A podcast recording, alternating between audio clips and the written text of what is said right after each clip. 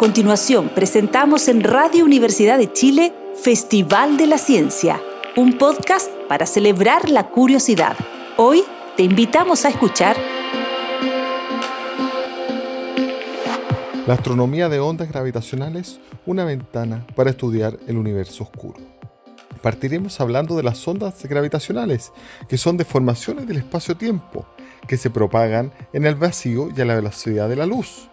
Estas ondas fueron predichas por Albert Einstein en 1916 a partir de su relatividad general, pero solo fueron detectadas 100 años después por el experimento LIGO, que son dos interferómetros láser de 4 kilómetros cada uno que están situados en Estados Unidos. ¿Qué es la astronomía o qué sería la astronomía de ondas gravitacionales?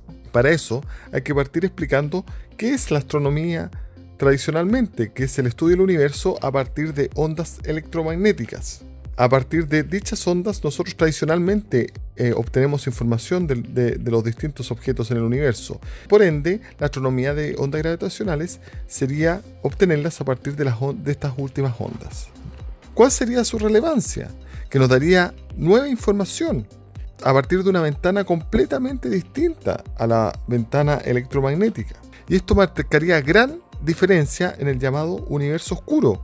Por ejemplo, en los agujeros negros, estrellas de neutrones, etc.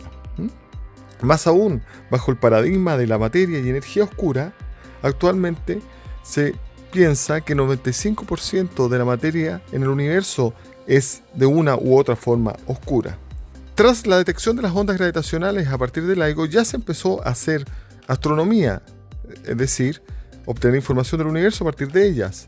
Hay casos notables como el de dos choques de estrellas de neutrones y el la posible origen de elementos pesados como el oro o el descubrimiento por primera vez de más agujeros negros de masa intermedia. Pero el futuro es aún más esplendoroso con un nuevo instrumento llamado LISA que se espera que se lance en una década desde a partir de ahora y será como laico pero en el espacio obtendremos información sin precedente sobre otro tipo de agujeros negros, los agujeros negros supermasivos, que tienen entre un millón y un billón de masas del Sol.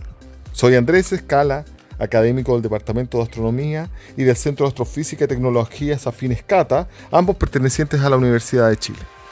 Escuchaste en Radio Universidad de Chile Festival de la Ciencia, un podcast para celebrar la curiosidad.